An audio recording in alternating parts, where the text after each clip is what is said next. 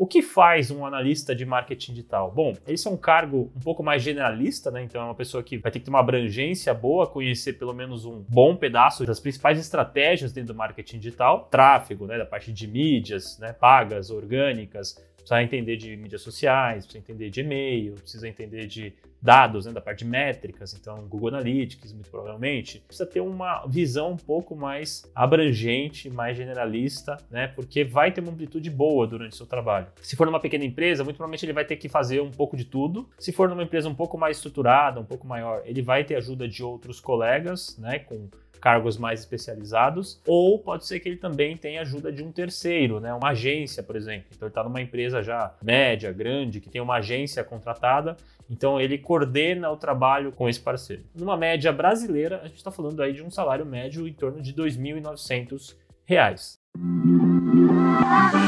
Quer aprender marketing digital no seu ritmo? Ter acesso a mais de mil aulas? Agora você pode assinar o Plano Pro mensal da Mirago a partir de R$ 79,90 por mês. E você cancela quando quiser, sem multas. Acesse mirago.com.br e comece agora.